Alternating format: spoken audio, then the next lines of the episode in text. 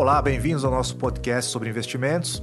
É, nessa sessão de fevereiro, que vai ser a primeira do ano, a gente vai discutir é, como a gente vê a perspectiva para 2024, as principais recomendações, os principais direcionadores de mercado. E a gente vai debater também o mês de janeiro, que trouxe bastante novidades em termos de indicadores e ajustou um pouco as probabilidades que a gente imaginava para o ano em termos de cenário. Então, para começar a conversa, é, eu queria aqui convidar o Ronaldo Patá, também da equipe do CIO Office do Brasil, para a gente debater um pouco as principais recomendações de 2024. Né? A gente espera que seja o primeiro ano de cortes de juros nos Estados Unidos depois da pandemia, finalmente completando esse ciclo de inflação controlada e a gente uhum. tendo espaço para ter cortes de juros lá fora, que é muito importante sempre para o mercado. Né? Como é que você vê é, queda de juros esse ano e como é que você vê isso impactando as diversas possibilidades de investimento? Primeiro a gente fala fora do Brasil, depois a gente traz para o Brasil. Obrigado, Patá. Vamos lá, Luciano. Bom, esse, esse vai ser o ano da queda de juros, né? A gente, a gente tem uma grande convicção sobre isso no mercado internacional, não só com relação ao Banco Central americano, como também em relação ao Banco Central europeu. Né? A gente está falando de queda de juros nos grandes bancos centrais ocidentais.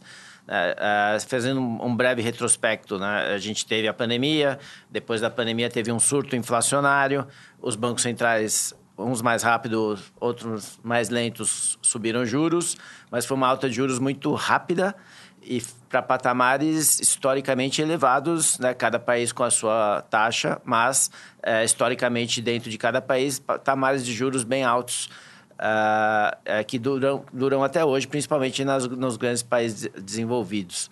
É, aqui na, na América Latina já tem países cortando juros como o Brasil, mas o fato é que em 2024, dado que a inflação já está caminhando em direção às metas dos respectivos bancos centrais, existe uma grande convicção de que os juros vão cair. Né? A, a, a grande é, dúvida nesse momento ainda é quando os bancos centrais vão começar a cortar os juros e para quanto esses, esses juros vão, vão cair né? depois de é, ter permanecido um tempo razoavelmente alto em patamares elevados. A inflação, que, por exemplo, os Estados Unidos chegou a 9% de inflação, uh, agora já está no, no, patamar de 3,5%. Uh, ah, a meta do Banco Central é 2%. E essa velocidade e o timing de corte de juros vai depender exatamente de quão rápido essa inflação vai chegar no patamar de 2%. E a gente está falando do índice de preços ao consumidor americano, conhecido como CPI, a gente, porque essa grande convicção de que os juros vão cair, principalmente porque alguns outros indicadores de inflação já apontam para 2%. Inclusive, uh, um dos principais uh, indicadores que o próprio Fed usa já no quarto trimestre de 2023 uh, já ficou né, nesse patamar de 2%. E a gente Agora, para o índice ao consumidor chegar no 2 também, o que está faltando principalmente Uh, uh, são indicadores como inflação de aluguel, que a gente já vê na margem uh, em queda, né? então isso vai refletir no índice mais tarde no ano, e, e por isso que a gente tem essa convicção, e, e outras coisas como o mercado de trabalho que ainda está muito aquecido, reajuste salarial ainda acima da inflação, mas que conforme o ano for passando, a gente vai ver esses números caindo né, em direção ao 2% também, e isso vai possibilitar o Banco Central iniciar o corte de juros. O nosso cenário é que isso vai começar a acontecer em maio, né? É, a gente tem que é, reforçar bastante esse ponto, que acho que o principal call para o ano e o que baliza qualquer visão para qualquer classe de ativo, tanto nos Estados Unidos quanto eventualmente em mercados emergentes como o Brasil, é a inflação voltando para um patamar, não precisa ser exatamente a meta de 2, né, mas nessa direção, e a permissão que isso dá para o Banco Central americano cortar juros. Como a referência do mundo inteiro é juros americanos, principalmente a Treasury longa, que a gente vai depois um pouquinho mais no detalhe aqui, é, enquanto a gente é, enxergar a inflação no patamar que ela está se encaminhando para aí, né, que é, que é mais controlado, isso é muito favorável para mercados e, e, muito favorável para investimentos em geral. Então, é boa notícia, né? O fato da gente conseguir ver queda de juros lá fora nos ajuda a ter uma posição de mais risco esse ano, inclusive, do que a gente tinha no ano passado. E, na dúvida, toda vez que o mercado vier um pouco contra, a gente poder adicionar risco. Então, a gente gostaria de enfatizar aqui bastante, quer dizer, esse é o principal call para o ano, isso que muda bastante a referência para retorno das diversas classes de ativo. Mas e será aí... que vai ter recessão? Então, essa discussão é uma discussão boa que você chamou, né? A gente estava no passado é, olhando para modelos históricos. Toda vez que você jogou a, a 5,25 ou 5,5 nível de taxa com é, você trouxe de fato aí uma desaceleração econômica, né? todo mundo tentando entender é, como é que a gente conseguiu fazer essa desinflação tão rápida, é, sem ter nenhum problema com a economia. Né? O modelo indicava que o juro acima da inflação era tão alto que isso ia trazer, eventualmente, uma desaceleração mais forte.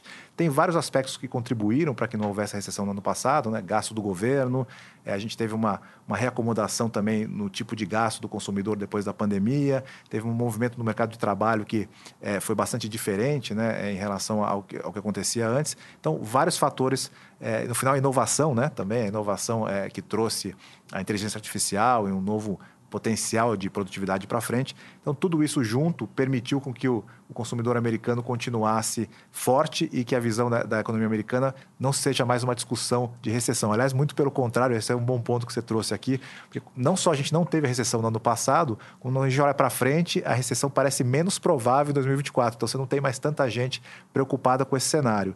E aí tem um pouco a ver com os dados que a gente viu em janeiro. Né? A gente viu crescimento de novas vagas de emprego num patamar muito forte, num patamar que não desacelerou nem um pouquinho, e você teve ganho salarial, mesmo assim, com uma desinflação bastante relevante. Então foi um cenário perfeito. Se a gente fosse é, tentar encontrar um cenário melhor que esse, talvez a gente não, não conseguisse nem pedir é, tudo tão bom. Que é o cenário que o pessoal tem chamado de Goldilocks, né? É, ou cachinhos dourados, né? O Goldilocks é a é a lenda antiga que falava sobre a menina que foi na casa dos três ursos e encontrou é, a comida não tão quente nem tão fria, né? a cama não tão dura nem tão macia. Então, era exatamente o meio do caminho que permitia que você tivesse um, uma continuidade de crescimento com a inflação controlada. É exatamente nesse meio termo é, bom para a economia que a gente se encontra agora. Mas essa é a preocupação para o ano. Será que não está tudo precificado é, à perfeição, quer dizer, vai ter exatamente um crescimento forte com a desinflação e está tudo refletido no Mas, preço hoje? Você pode explicar um pouco mais essa história do Goldilocks? Só que antes eu queria é, dizer que o nosso cenário base ainda não é o Goldilocks, né? A gente a gente está no soft landing. O nosso cenário base é que vai ser uma desaceleração econômica sem recessão, ou seja, o PIB americano que cresceu uns 2,5 no ano passado, esse ano vai crescer em torno de um e pouco né, vai ter uma acomodação, mas não vai ser um PIB negativo e depois ele volta a crescer. E esse é um cenário muito bom né, é, de soft landing, primeiro porque não tem recessão e segundo porque o Banco Central pode cortar os juros mesmo assim. Né? A gente espera que ele corte 4 vezes 0,25, começando em maio, como eu falei.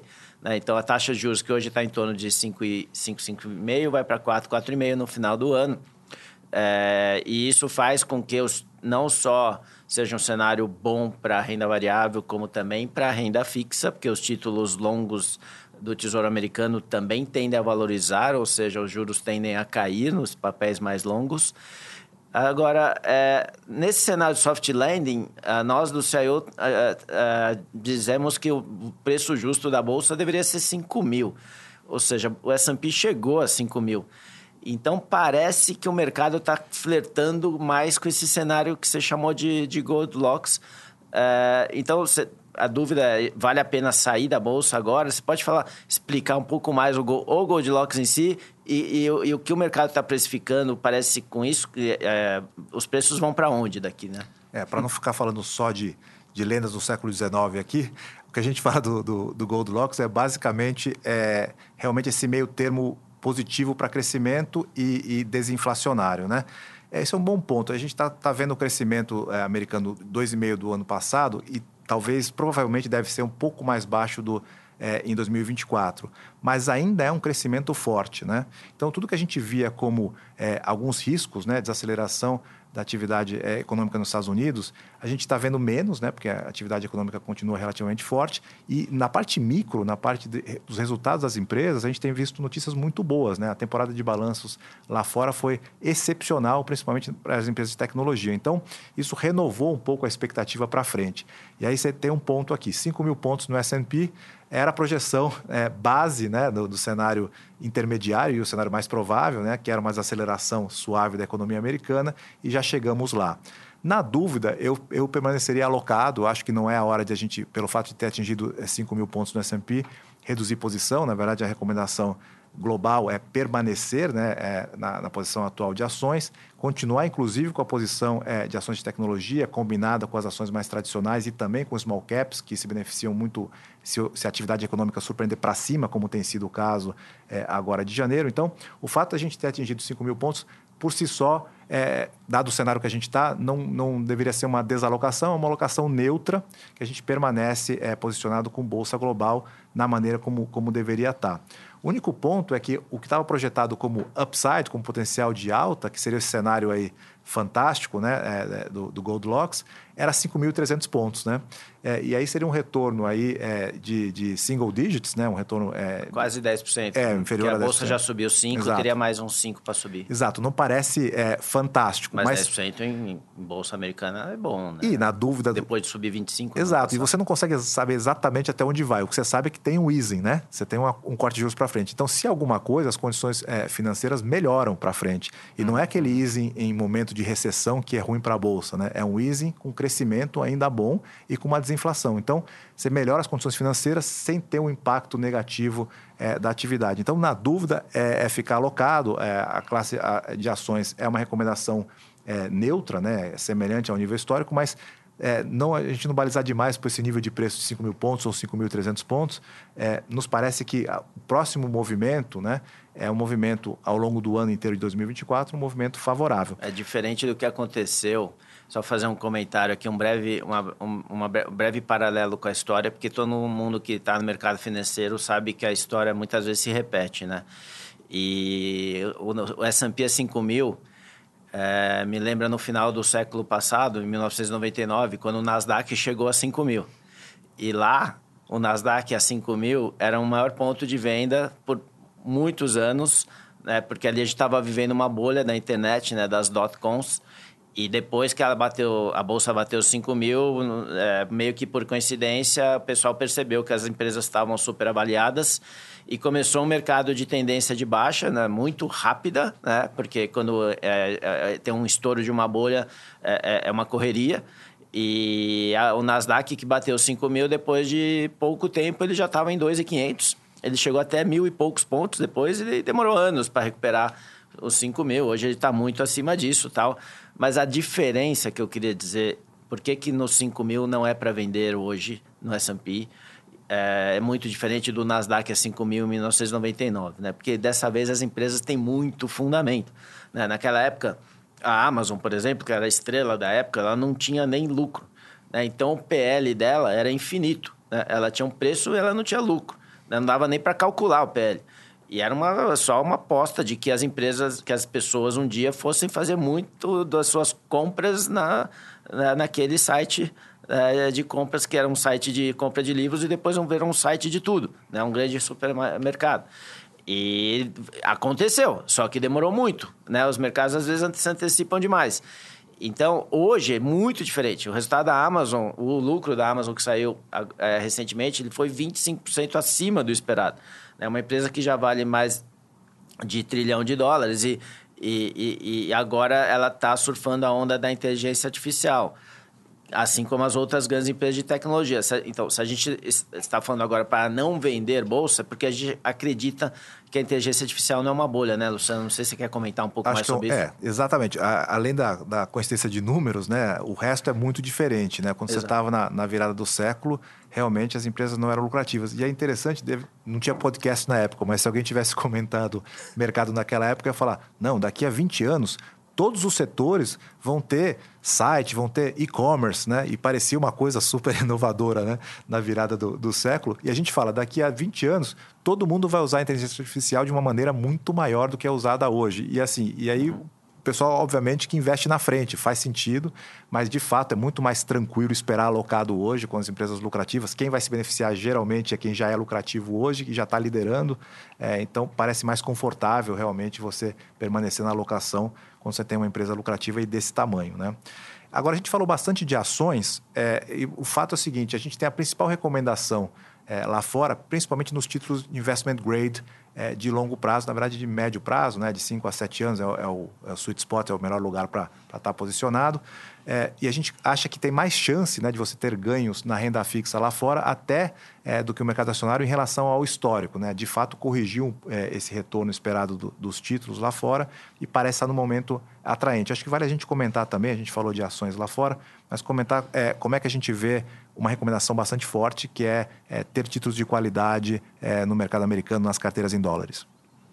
É, a, quando a taxa de juros chega no patamar que chegou, por exemplo, em outubro de 2023, as, ta as taxas de, da Tesouro Americano de 10 anos chegaram a 5%, uh, ah, historicamente muito elevadas e poucas vezes aconteceu no, na, no passado longo.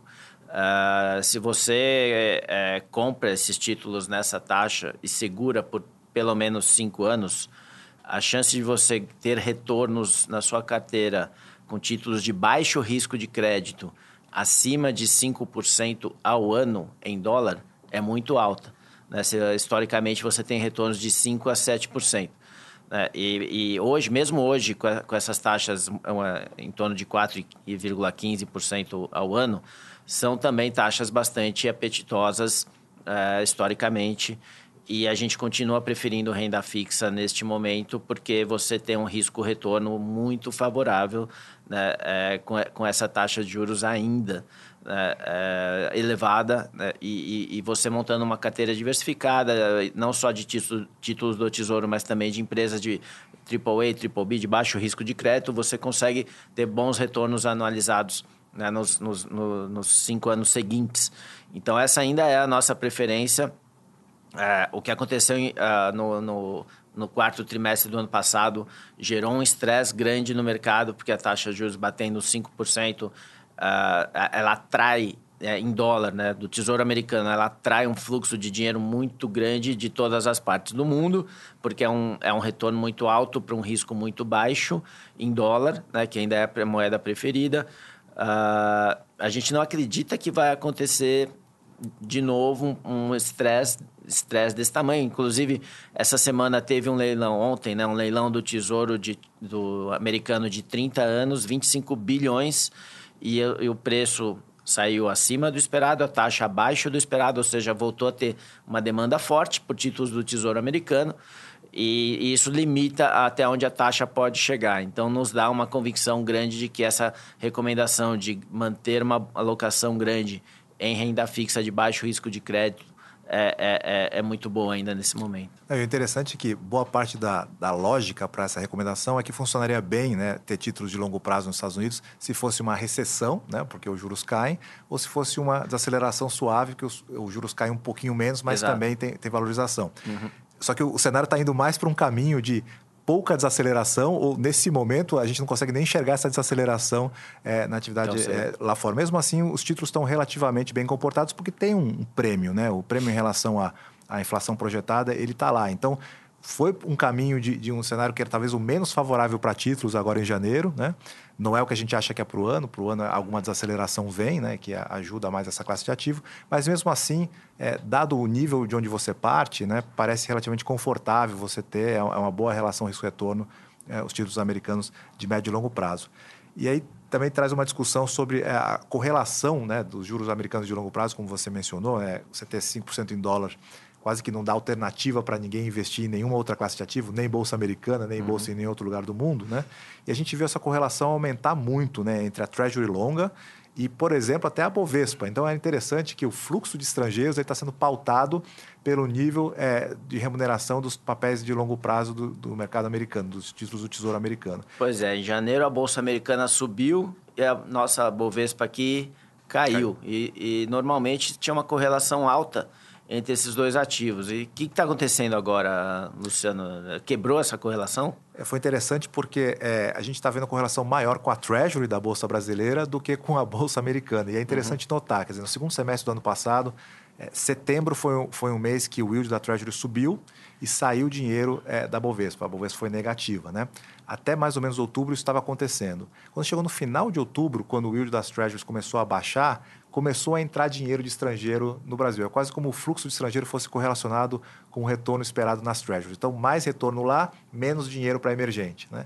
Então, novembro e dezembro, quando teve menos retorno na, nas treasuries, você baixou esse yield projetado, você teve uma entrada tão grande de recursos de estrangeiros aqui na, na Bovespa que foi um rally. Né? Novembro e dezembro foi um desempenho muito bom. E é interessante que janeiro foi o inverso. Né? A treasury subiu um pouquinho né? no, no ano de janeiro, o, o, o yield delas né? subiu um pouquinho e teve retirada de dinheiro de estrangeiros aqui. Então, é como se a gente estivesse operando treasury invertida. A Bovespa está um pouco pouco nessa direção.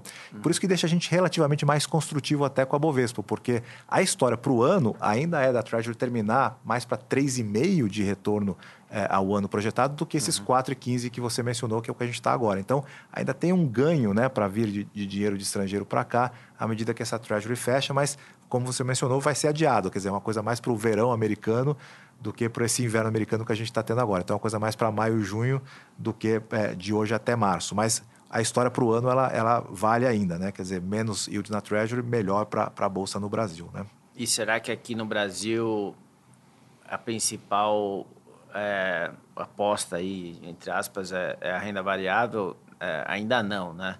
Então, é, a gente, aqui a história é um pouco diferente. O Banco Central já começou a cortar juros, né? ele tem cortado de meio em meio por cento a Selic no patamar de 11,25%, ainda é uma Selic bastante alta.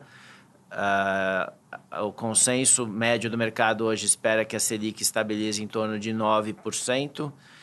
E por isso, né, um 9% ainda é uma taxa de juros que vai ser mais ou menos 5% acima da inflação, que a expectativa média do mercado é 4%. Então, é um ganho real, né, que a gente chama é, bastante... É, gordo, digamos assim, né? 5% de taxa de juros reais é incomum né, acontecer em, em, qualquer país, mesmo no Brasil, historicamente, é, é, ainda é um ganho bastante alto.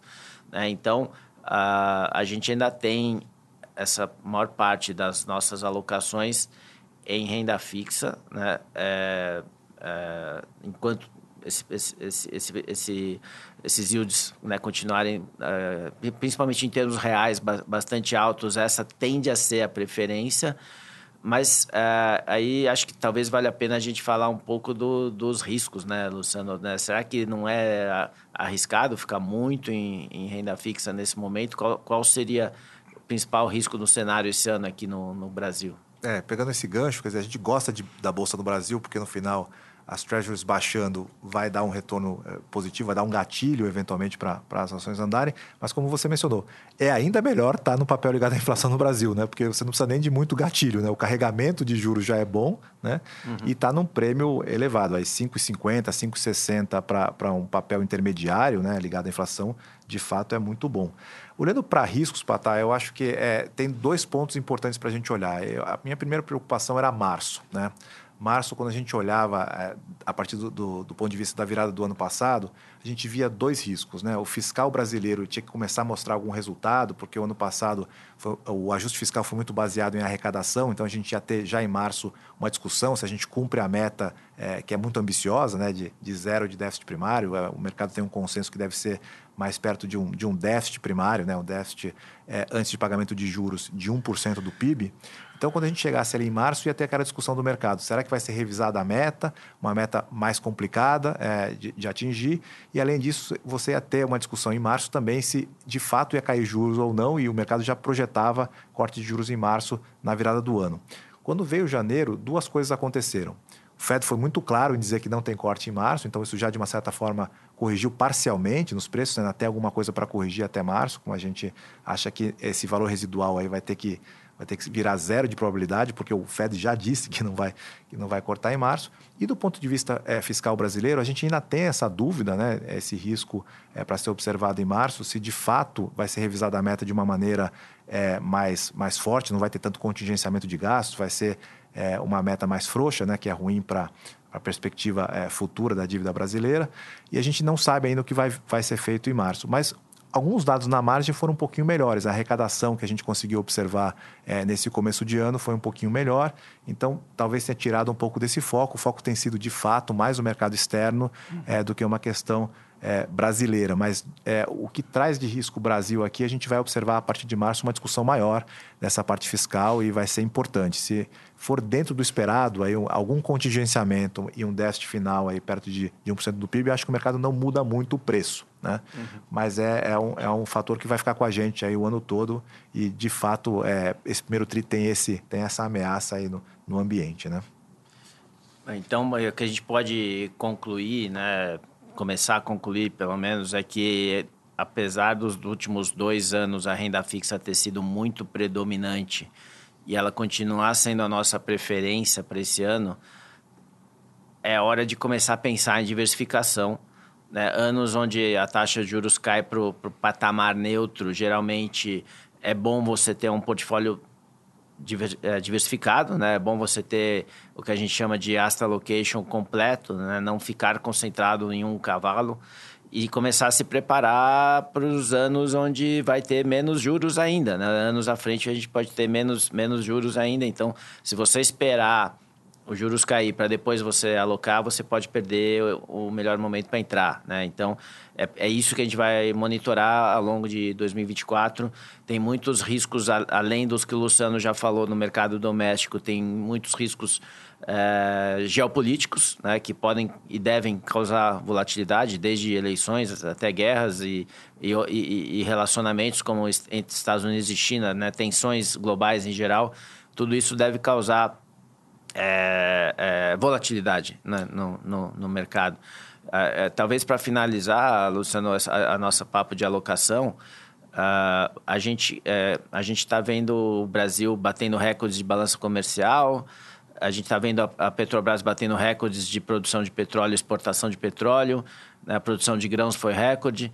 E a gente viu o câmbio bem na, estável ao longo do ano passado, em torno de 5, né? O que, que, uh, uh, seria a nossa visão aí para o câmbio para 2024? É, olhando para câmbio, a gente está bem confortável, quer dizer, os modelos que olham para a balança comercial, ou mesmo os que olham para diferencial de juros e para a percepção de risco, né, de CDS Brasil, todos eles apontam nessa, nessa direção de estabilidade, né, entre 4,80 e 4,90 de câmbio justo. Então, a gente está muito perto desse patamar aqui de, de R$ reais por dólar. Então, não parece uma preocupação tão grande. Mas você mencionou um ponto interessante da, da o risco geopolítico global. Né? Eu falei um pouco dos riscos domésticos, você comentou é, os riscos globais. E a gente até olhou como é que esses riscos globais é, entrariam em contato com, com, as classes de ativo brasileiras e teriam é, impacto aqui. Então, se for um, um, um, tipo de risco geopolítico de guerra, por exemplo, que faz com que a Treasury diminua o yield, né, o pessoal procure refúgio é, na qualidade dos títulos americanos e, e baixe esse yield, não é muito claro qual o impacto que teria isso, por exemplo, na NTNB brasileira, no título mais longo aqui. Normalmente, seria o caso de você ter uma versão a risco, qualquer ativo que não seja Treasury, ele sofre. Né? Então, você aumentaria o yield é, embutido na, na, NTNB e marcaria um pouco contra. Apesar da gente já achar que esses 5,50, 5,60 já tem um certo prêmio, então tem um limite para quanto pode deteriorar, porque já está é, bastante interessante esse prêmio. Mas, normalmente, acontece isso. Mas a gente viu em alguns episódios né, em que, é, na verdade, os episódios que não são tão agudos e que não trazem impacto para a inflação é, maior nos Estados Unidos, em que a Treasury fechou e isso foi um, um impacto global de trazer menos yields para os títulos de longo prazo é, dos principais países. Então, se o país é, fosse um país desenvolvido, era muito claro que você acompanha a Treasury na mesma direção. Né? Quando você é um país emergente, não é tão depende. claro, pode ser, depende do choque, exatamente. Então, é, na nossa visão, se for um choque é, temporário, for só uma, uma questão, por exemplo, é, um ataque no, na guerra, mas que não, não, ref, não reflita uma mudança de, é, de preço para frente, de petróleo, uhum. exatamente, de visão de, de inflação. inflação, a gente está mais é, é, confortável. Quer dizer, pode ser um choque que até pode aumentar no curto prazo o yield embutido na NTNB, que é uma marcação contra, mas que depois isso é, é acomodado no choque. Então, por isso que a gente tem uma, uma alocação grande é, nos ativos ligados à inflação no Brasil e tem um certo uhum. conforto, apesar é, desse risco. Então, é, como, como resumo, né, a gente entra em 2024 é, com posições alocadas na renda fixa lá fora, posições alocadas na renda fixa aqui também, principalmente os ativos ligados à inflação, basicamente porque o principal fator do ano é a queda de juros lá fora e a continuidade, como você mencionou, é, das quedas de juros no Brasil em direção aí, eventualmente a 9% é, quando terminar esse ciclo. Né? É, e acho que é uma, é, a gente termina aqui esse podcast numa nota alta, do, é, porque a gente, de fato, o que teve em janeiro em relação ao ano passado, a gente projetava é, 2024 já com algum otimismo, e o que trouxe em janeiro foi uma resiliência da economia americana, né?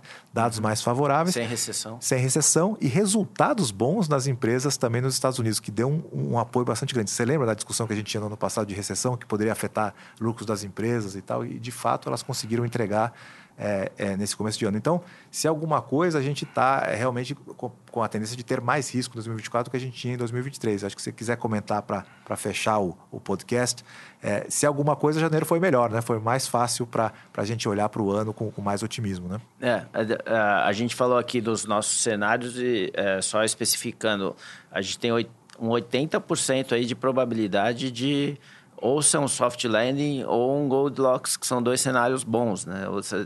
20% é bastante risco, sim, mas é só 20% de chance de recessão e os dados que têm saído na margem não apontam para isso. Então, tende a ser um ano bom, porém, boa parte já está precificada no mercado. Então, como o mercado, principalmente o mercado global, no ano passado foi muito forte, bolsa subindo mais de 20% e os títulos de renda fixa valorizaram bastante, esse ano tende a ser bom, mas não tão bom em termos de mercado. Né? Por isso que a gente fala bolsa talvez mais 10% na melhor das hipóteses. E, e, e os yields é, fecharem uns 50%, meio por cento aí né? também como cenário base. É, então, é, só para ter todo mundo ter expectativa né, é, boa, né, correta, né, né, tende a ser um ano bom. Boa parte foi, foi refletido no mercado no ano passado. Então, os ganhos, né, se, se eles vierem realmente, eles não tendem a ser tão altos quanto foi no ano, no ano passado. E só para fechar, Luciano, você não falou a moral da história do, do Goldilocks aí, né? É, a gente não Qual falou. que é a moral da história da menina do. Tá bom, para quem não, para quem ficou curioso e não quer dar um Google para saber como é que é essa história, é, basicamente é uma história para educar crianças do século XIX, é uma lenda inglesa que é, lembra, o Caixinhos Dourados e os Três Ursos, que ela vê a porta aberta da casa dos ursos na floresta e entra, né, e come o mingau dos ursos, dorme, dorme na cama dos ursos. Então, no final, é, ela foi feita originalmente para educar a criança a respeitar a propriedade alheia, né, a se comportar direito. Então, é, não é nesse sentido que o mercado acaba usando, o mercado usa aquela fala que ela tem no meio da, é, da fábula dizendo: ah, o mingau não está nem tão quente nem tão frio, por isso que eu gosto, e ela acaba comendo o mingau do, do urso mais novo, do, do, do, filhote urso. Né? Então é isso que é usado é, no mercado, é o meio do caminho. Mas, de qualquer maneira, só para quem ficou curioso, a gente passa aqui o que, que é realmente a história, é o respeito à propriedade. Então, acho que é até uma mensagem interessante para a gente pensar.